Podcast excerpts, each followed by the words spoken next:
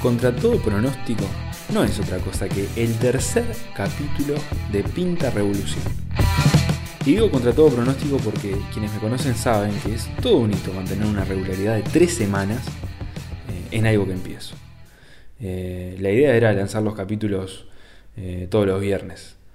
No se logró, el primero lo mandé un viernes, el segundo salió un domingo y este tercero va a estar saliendo hoy que no sé si es sábado, domingo lunes, pero estamos ahí, estamos en el margen de error aceptable. Así que muchísimas gracias, muchas gracias por escuchar eh, este capítulo, este programa, este proyecto.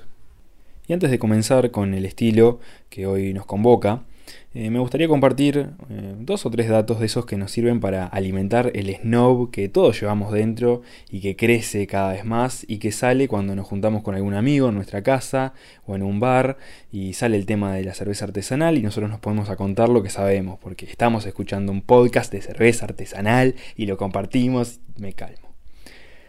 La cerveza artesanal tiene cuatro ingredientes fundamentales. El agua, la malta, o dependiendo del estilo algún otro grano, levaduras y lúpulos. El lúpulo es una planta que tiene distintas variedades, es una enredadera, cuya flor se utiliza para aportar amargor y aroma a la cerveza. Dependiendo de cómo se combinen estos elementos, repito, el agua, la malta, las levaduras y el lúpulo, y los procesos que se utilicen en la elaboración, se llega a un estilo u otro de cerveza. Esto sí nos da pie para introducir al estilo, o más bien al conjunto de estilos de los que vamos a hablar hoy. Las cervezas de estilo americano.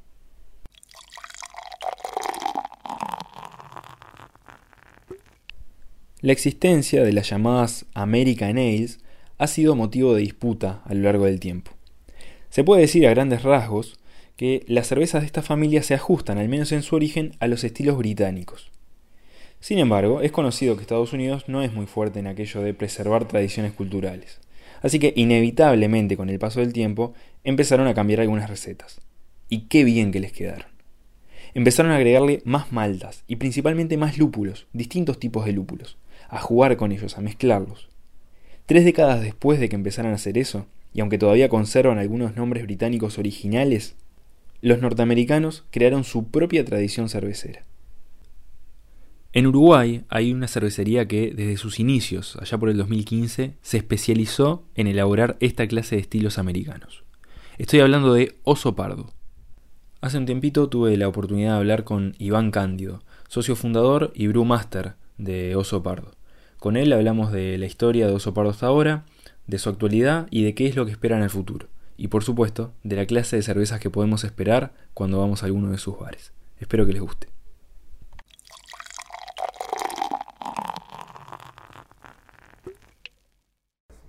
Eh, sí, con uno con compañero de escuela, con otro compañero de, estudio, de aviación.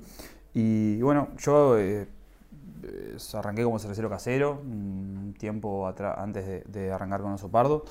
Oso Pardo cumple 5 años ahora el, 24 de agosto. Ah, eh, Igual no podemos hacer mucho festejo, pero, pero bueno. Eh, y el vínculo de todos arranca por eso. Mi vínculo con la cerveza artesanal, que hacía cerveza en mi casa. Y bueno, eh, los llevé ¿Cómo fue que llegaste? ¿De probar en la vuelta o...? en ese momento creo que todos los cerveceros como que nos sentimos atraídos, como la fuente de, inspiración de buscar que hay otra cerveza además de la cerveza industrial, viene como por un viaje o por una alguien que te trae algo distinto de afuera en ese momento por lo menos era como lo más normal de cómo entrar a la cerveza artesanal. Bueno, a mí me pasó lo mismo. Viajé, probé, volví, vi que acá no había, vi que lo que se podía comprar acá era muy limitado. Si bien había algunas cervecerías artesanales, varias, que ya estaban arrancando, que ya tenían como mucha fuerza y estaban haciendo terribles productos. Eh, por ejemplo, es, una cerveza que nosotros cuando arrancamos era como el ejemplo de, las cervezas que, podíamos llegar a hacer. Eh, se arranca así, es como vos llegás, probás, volvés, no hay.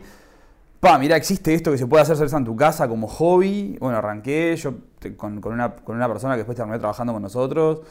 Después con, otro amigo que empezamos a hacer juntos. y hicimos bastantes lotes y tal. Y en un momento, cuando Nacho me, propuso cómo hacer un negocio conmigo, dije, si yo hiciera algo, me gustaría que mi hobby pasara a ser eh, como un emprendimiento. Como tal, y arrancamos recontra chicos, muy chicos. Y, ta, y crecimos como bastante rápido en, en- en esos primeros años, que, que fue. que para- no lo esperábamos ni Claro. cerca nosotros, porque, porque fue muy rápido, o sea, muy rápido. Se dedicaban a cosas completamente distintas. Vos me decías que estudiabas aviación. Exacto, Nacho Soca lo mismo. eh, y bueno, Diego se recibió de arquitecto también. Y, y el otro, el hermano de él, es, eh, estudia ingeniería. O sea, estudiaba ingeniería. Eh, sí, no, no, nada que ver con la cerveza. Y así que completamente inesperado el crecimiento tan rápido. este, Eh, y sí, sí, nosotros arrancamos eh, produciendo 200 litros por mes. Con una o sea, no podíamos comprar más. Siempre intentamos comprar con el mejor equipamiento. pa- O sea, nuestra, nuestro del primer momento fue, "Bo, si vamos a hacer esto, vamos a hacerlo con la mejor calidad que nosotros podamos llegar a hacerlo, a pesar de que eso nos haga producir un poco menos. Y cuando fuimos a comprar equipamiento, fue eso, bueno, gastemos toda la guita que tengamos en el mejor equipamiento que podamos tener. Eran unos tanques de 200 litros, digo, tampoco era mu- mucha la inversión que podíamos hacer, pero arrancamos con muy poca, muy poca plata. Y, y bueno, como fuimos creciendo de a muy poquito, o sea, comprábamos tanques inoxidables que nos salía un montón de guita para lo que nosotros en ese momento teníamos. Y bueno, fuimos creciendo, arrancamos con 200 litros, multiplicamos, eh, duplicamos la producción medio rápido, compramos un tanque nuevo y después nos multiplicamos por dos bastante rápido también, 800 litros, y ahí nos mudamos a, al local de. Ahí estábamos en un, en un depósito, en un galpón espantoso, y ahí nos mudamos para, para el local que ahora es Osobar, ahí en Salterain. Y ahí sí, ahí compramos tanques, empezamos a comprar tanques grandes y ahí ese año, el 2017, escalamos la producción y llegamos a de 800 litros que producíamos en 2016 a 5.000 y algo de litros eh, en ese año.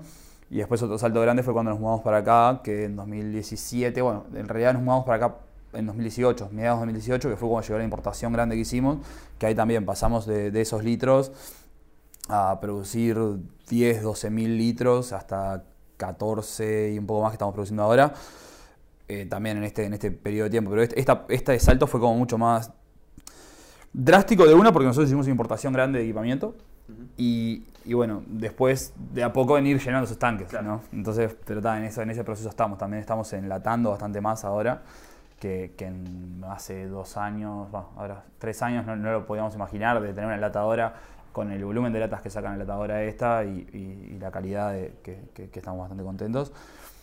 No, no imaginábamos tener ese tipo de equipamiento acá y bueno, ta, nos metimos en un préstamo, hicimos como, ta, dijimos, "Bo- si vamos a hacer esto, vamos a hacerlo con todo, nos tiramos al agua en serio y ta, por ahora está saliendo bastante bien. Eh, y en ese proceso, eh, me decías que empezaste a aprender, pr- al principio aprendieron como para hacer de forma más casera y, el proceso de ir aprendiendo a hacer cerveza, ¿es algo que van aprendiendo constantemente, que es solamente autodidacta o cómo es ese proceso para ir innovando? Mm, En mi caso, yo soy la persona que, hace la cerveza, ¿no? Ellos tienen como muchos roles dentro de la empresa, pero la persona como encargada de la cerveza soy yo. Eh, en mi caso, de forma casero, sí, siempre yo soy bastante maníaco, ¿no? O sea, eh, y cuando arranqué con esto dije, "Ta, voy a, voy a hacerlo mejor que yo pueda hacerlo, no me gusta hacer las cosas a medias tintas. Y bueno, eh, el estudio, la mayoría de veces es autodidacta. Es, hay mucha información en internet, eh, hay mucha información eh, y mucha información de, pares también. Que, bueno, está, está en uno saber aprovecharla y- y realmente saber qué es lo que es información real y que podés adaptar y experimentar a partir de eso y otra información que, bueno, ta, es a un nivel distinto y que no es lo que vos querés como para, para, llevar a tu cervecería. Obviamente, nosotros cuando arrancamos el producto era completamente distinto a lo que es ahora en, en- en términos de conocimiento y, calidad. Igual dentro de todo nosotros arrancamos bastante, bastante arriba en- en- como en procesos técnicos, en, en técnicas de producción, siempre fue como nuestro punto fuerte en la, en la cervecería. Eh, además de que, que- que la marca ayuda mucho, que, que a, para, a mi gusto es una marca que está como. que por sí sola tiene como una fuerza. eh, los procesos técnicos nuestros fueron como que lo, lo que siempre tuvimos como bien visto, como bueno eh, en la empresa. Entonces, como a partir de ahí, sí, mejoramos cervezas, hemos cambiado recetas, obviamente hemos eh, creado cervezas nuevas. Nosotros intentamos hacer, creo les contaba un poco antes, hacer cervezas tener una, una base de cervezas que siempre salen y, eh, y después tratar siempre de hacer algo nuevo. Eh, estar con dos, tres cervezas que constantemente estemos haciendo, produciendo nuevo. no tenemos una cerveza por semana, como hay algunas cervecerías, porque nos gusta trabajar en cada vez que hacemos un estilo y no sacar estilos por sacarlos. Pero, pero es parte de eso, ¿no? Nosotros para. Nosotros fuimos, no sé si fue la, la primera, las- estuvimos ahí en las primeras cervecerías de Latinoamérica en hacer New England IPA, que es un estilo estadounidense de, la costa este. Y para nosotros hacer la Mystic Haze, que es la New England IPA que nosotros tenemos ahora, hicimos creo que 16 batches distintos. Eh, una vez cada dos semanas yo cocinaba y probábamos, íbamos probando, probando, probando. Y a eso llegamos. No nos gusta hacer 200 millones de estilos en- en- en- para hacer cualquier cosa, nos gusta que cada cosa que saquemos tenga como un sentido y por eso no sacamos tantas cervezas. ¿no? Claro, Y eso sube la calidad también del producto. Sin duda, sin duda, sin duda, porque te, te centrás en algo. Nosotros siempre nos centramos en hacer IPAs, eh, cervezas lupuladas, sobre todo. No, no- no sé si centramos en IPAs, cervezas lupuladas. Entonces, eh, sí, eso te ayuda a vos mejorar en, ese nicho. Eh, capaz que hay, algunas cosas que, dejamos medios como, como de lado en ese momento. Ahora estamos haciendo como varios estilos, eh, además de IPAs nos seguimos centrando en hacer IPAs, que es el estilo que más hacemos, que es el que más nos gusta hacer, que es lo que la gente creo que espera de nosotros muchas veces. Pero es, sí, hacer- repetir, por lo menos estar en el mismo sector de estilos, muchas veces te hace mejorar la calidad, obviamente, te hace experimentar. Eso sí, vos tenés el espíritu de querer mejorar ese, ese estilo y, y una capacidad de cata también, que pa- para mí es muy importante los cerveceros que, que- que producen, que tengan una capacidad de discernir si su producto está bien o está mal, tiene fallas. eh, hay, hay cursos, hay eh, tipo, puede ser juez de JCP, hay, hay libros, hay mucho- muchas herramientas que te da para que vos poder discernir si tu producto es bueno o no, o poder mejorar. Es difícil eso. También. un poco la autocrítica. Exacto, exacto. Sí, la autocrítica técnica, porque vos es un producto y por medio, sí, de, de- de elaboración sensorial, vos podés darte cuenta de errores del proceso o qué podés mejorarle a un, a un estilo, a una receta. Y, y creo que eso es muy importante. ¿Qué obstáculos han encontrado? Porque me decís que ta, tuvieron un, un crecimiento bastante rápido y bueno y lo vienen teniendo, Sí. pero me imagino que tendrán obstáculos también.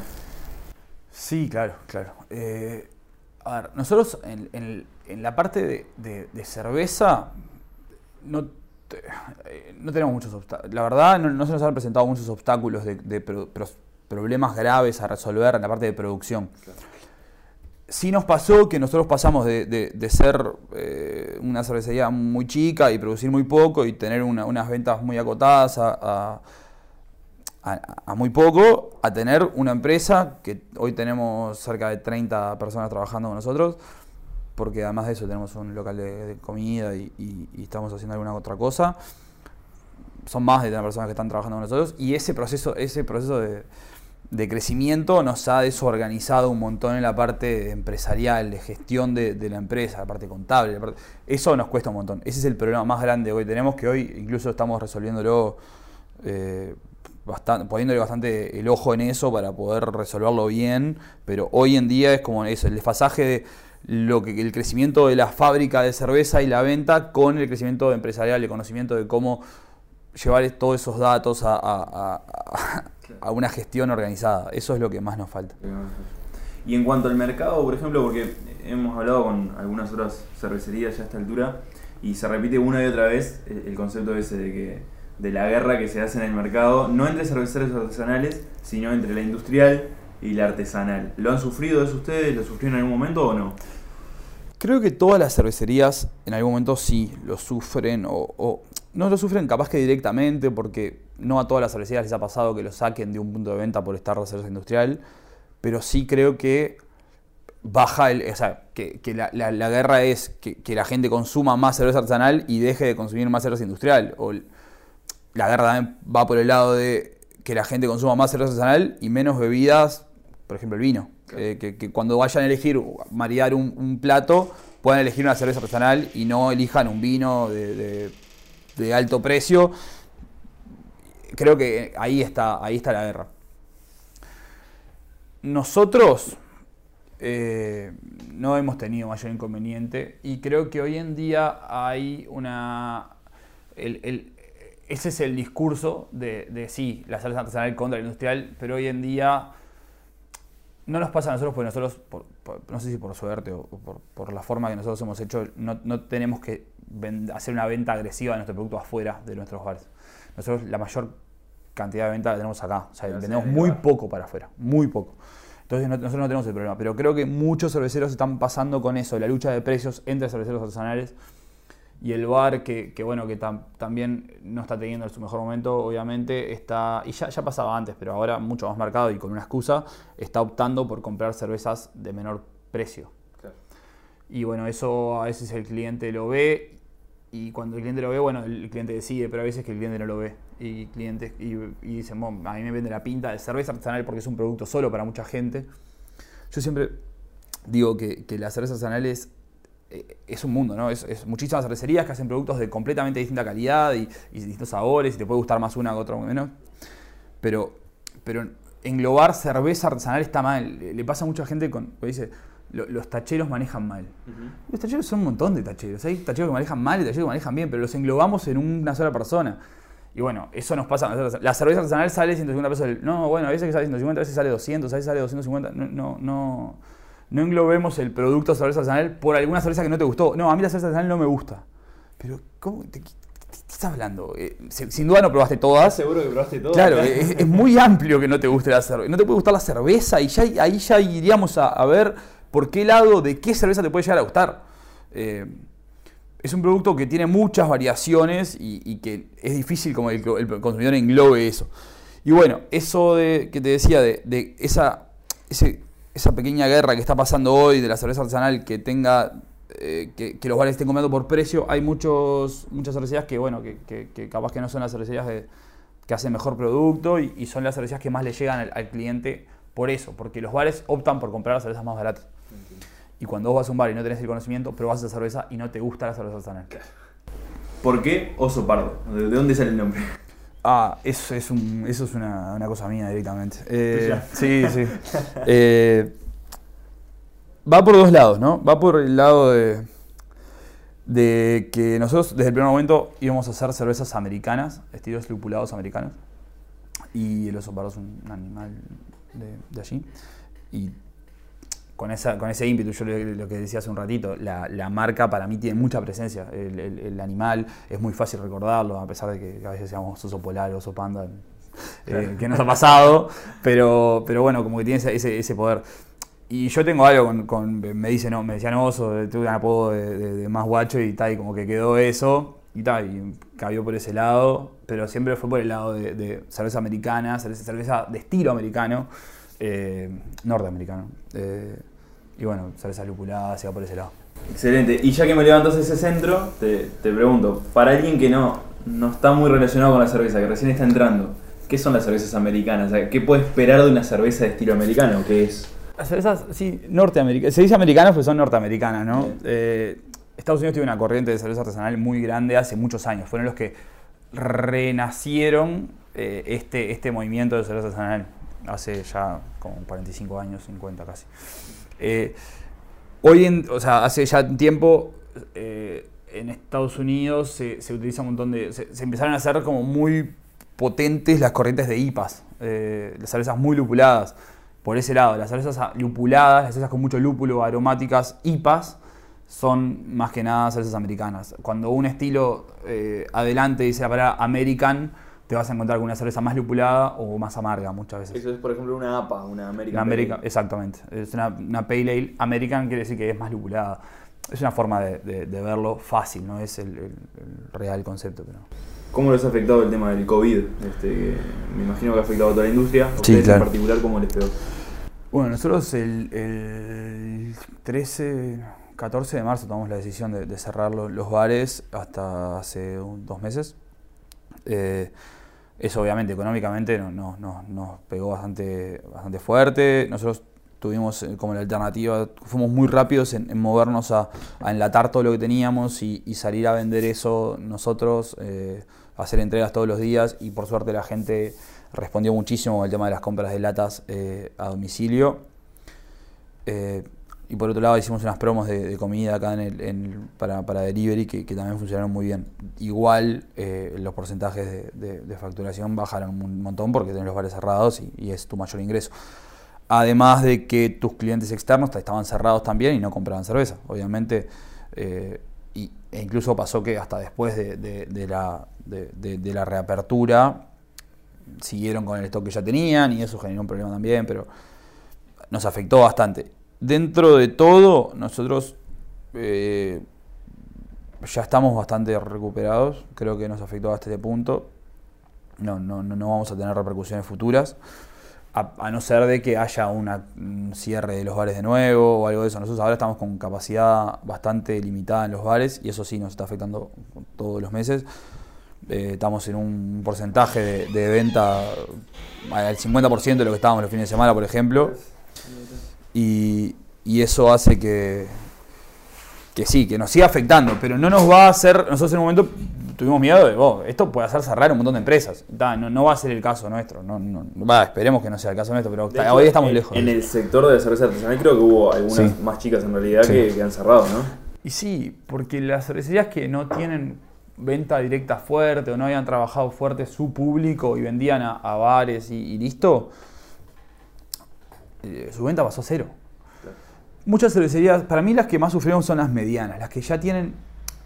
Porque ha- hay, hay como varios, varios grupos de cervecería- cervecerías, ¿no? Pero hay muchas cervecerías que son cerveceros caseros que hacen y venden a un volumen muy bajo y el alquiler capaz que no lo tienen como... Es un- un- una casa que tenían ahí. y la- estoy hablando de las cervecerías que ya incluso son, están habilitadas, ¿no? Que capaz que el alquiler no les influye mucho y no tienen empleados y hacen todo ellos. A esas cervecerías las pueden zafar, tal. Vos te movés, cintura, tenés otro laburo y la vas llevando unos meses. A las cervecerías que están, que, que se dedicaron, alquilaron un local, o sea, y ponen guita y tienen algún empleado, coso, esas cervecerías son las que más van a, a- a bajar. Sobre todo de esas, las que no tienen venta directa. Porque no generaron un público fuerte, no, no, no hicieron esa venta, ese, ese traspaso rápido al público a venta directa de- de- del producto final, final a la casa, como hicieron todos los locales de Montevideo. O sea, creo que no hay empresa que no haya hecho eso, pasarse a vender a, a- a un la casa. delivery, Las panaderías, los restaurantes, to- los restaurantes más finos de Montevideo abrieron delivery y nunca lo habían hecho. Eh, ta, cambió para todos. Los que no pudieron adaptarse rápido a eso son los que más van a sufrir. Eh, no sé de muchos casos que hayan cerrado. Sí, hay algunos casos que, ya estaban capaz que medios complicados y, y- y cerraron. No- espero que, que- que a futuro no cierre ninguna más de las que pueden estar más complicadas. Así que el hecho de, de, primero, haber trabajado la marca, tener su público y eh, el hecho de haber traído la, la enlatadora eh, Sí. para esto fue un golazo para ustedes. Sí, sí, sí, sí. Nosotros para- tuvimos, siempre viste que eso- la, la suerte es relativa, ¿no? Pero, pero sí, en el momento que, que pasó esto, nosotros pensamos ya futuro, rápido. Nosotros teníamos, estábamos organizando una fiesta en, en Quibón, habíamos alquilado el local de Quibón para hacer San Patrick's ese día. Ajá, sí. Teníamos todo pronto, teníamos todo alquilado, cosas, y tal. Más que lamentarnos porque teníamos que cancelar todo eso, fue como muy rápido, pasemos a no dejar de laburar ni un solo día. Entonces, el lunes mismo eso, o el martes, eh, después de, de que pasó todo esto, salimos con la, con la propuesta de vamos a hacer promos en el local para delivery, vamos a vender la venta de latas directo, te llevamos en un ratito, pedías y en 20 minutos estaban las latas ahí, capaz a veces demorábamos mucho más, pero, pero estábamos todo el día en la calle llenando latas y acá se llenaban todo el tiempo y nosotros entregando. Y fue muy rápido. No sé si la palabra es suerte, pero, pero sí. Parte Igual, proceso. Sí, claro. Y trabajamos, eh, creo que la, la, la, la situación esta nos pasó que, que mejoramos la marca, la, la, imagen de marca que teníamos en redes y eso también mejoró porque eh, cambiamos el, el- diseño y la, fotografía. fuerte Sí, ustedes, ¿no? ahora estamos con, con un diseñador que, que la verdad está, que está, está buenísimo lo que hace y, hace- y hace unas fotos que están buenísimas, tipo toda la, toda la parte de, de gráfica, como que creo que pegó un salto bastante, bastante fuerte. Nosotros teníamos un diseñador que era buenísimo en etiquetas, pero también él eh, no tenía, o sea, estaba, no estaba dedicado al 100 a, a esto, entonces ta, ahora pensamos en una persona que esté, que, que nos meta mucho laburo en eso, y creo que en ese punto salimos fortalecidos. Y gracias a eso también metimos, como que apaleamos la situación de una forma distinta. Si no hubiésemos tenido eso, creo que la situación era otra. Con tantos empleados y eso, me jodido. Y a partir de ahora tienen al- algún objetivo a más a corto plazo, a largo plazo, hacia dónde quieren llevar Oso Park. Y bueno, el, siempre va por, por dos, tres caminos, ¿no? Hoy, hoy en día estamos trabajando en, en abrir un punto de venta nuevo. eh, estamos en eso. No, no, no les puedo decir mucho, pero, pero estamos en, en muy cerca de, de una apertura de un local, eh, lejos de nuestra zona de confort, que es acá. En, tenemos los bares a seis cuadras entre sí. Eh, después, este, creo que va por ahí un poco el- uno de los caminos, es abrir puntos de venta que, puede llegar a ser. Es muy complicado, es, es, da un montón de laburo, pero bueno, a nosotros nos, gusta que, nuestra marca esté presente en, algunos lados y, que la gente pueda venir a consumir nuestro producto en, directamente desde nosotros. Es, para mí es la mejor experiencia. Después la venta también va por el lado de eh, vender más a, clientes externos, a otros bares, que, ese es un, trabajo que venimos haciendo muy a poco porque también nos va en, eh, nos juega en, el abrir bares a vender afuera nos juega un poco en contra, pero, pero bueno, es un trabajo que estamos haciendo y bueno, ahora estamos intensificando bastante la venta de latas en los puntos de venta nuestros. Eh, tenemos eh, delivery de noche de latas. Eh, la idea es que en un futuro bastante próximo pueda venir cualquier persona durante el día y pasar a buscar latas acá por Tierra de Osos y, sumar más ventas de noche de latas en, los locales. Pusimos unas heladeras, tratamos de tener más stock siempre, que era algo que, estábamos cerrando o, fallando siempre, que, no teníamos stock de las latas que, tenemos que tener. Y bueno, a pesar de que ahora tampoco estamos teniendo muchísimo stock, tenemos mucho más que antes.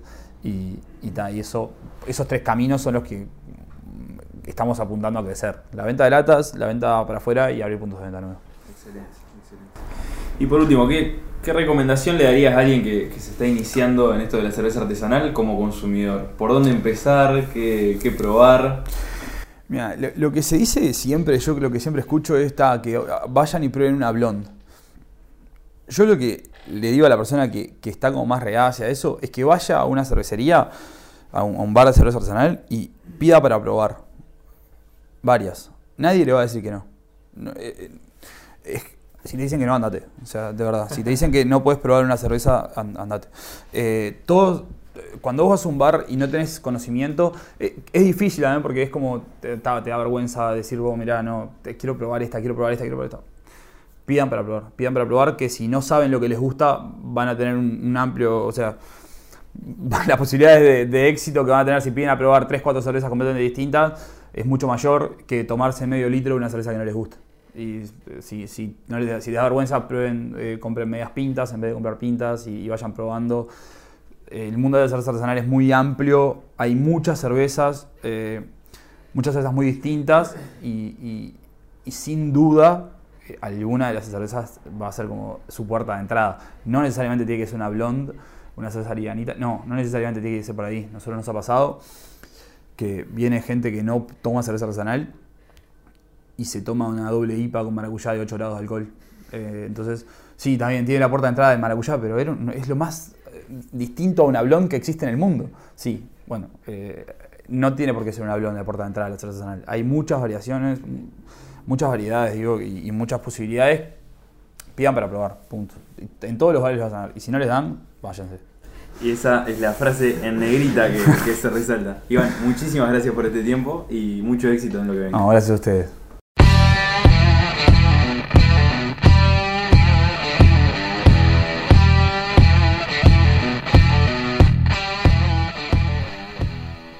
Como siempre, si llegaste hasta acá, gracias, muchísimas gracias por haber escuchado este nuevo episodio de Pinta Revolución. Con respecto a la gente de Oso Pardo, eh, datos de contacto, ellos están en redes sociales eh, y los bares tienen tres bares. Tierra de Osos, que está en la calle Obligado 1317, Oso Bar, en la calle Salterain 1316, y Escondido, que es ese proyecto que mencionó Iván, que en ese momento todavía no se podía comentar, pero hoy ya es una realidad, que es en el barrio Carrasco, calle Mones Roses 6656. Muy recomendable cualquiera de los tres lugares, eh, no solamente por la cerveza, que es de excelente calidad, sino por la comida, que es una delicia, es una verdadera delicateza. A nosotros también nos podés encontrar en redes sociales, tanto en Twitter como en Instagram, somos arroba pinta revolución y allí intentamos en la semana, después de cada capítulo, subir material complementario, contenido distinto que aporte un poco más a lo que hablamos en, los capítulos. De nuevo, muchísimas gracias por haber escuchado este tercer e inesperado capítulo de Pinta Revolución. Que tengan una linda semana. Chau, chau.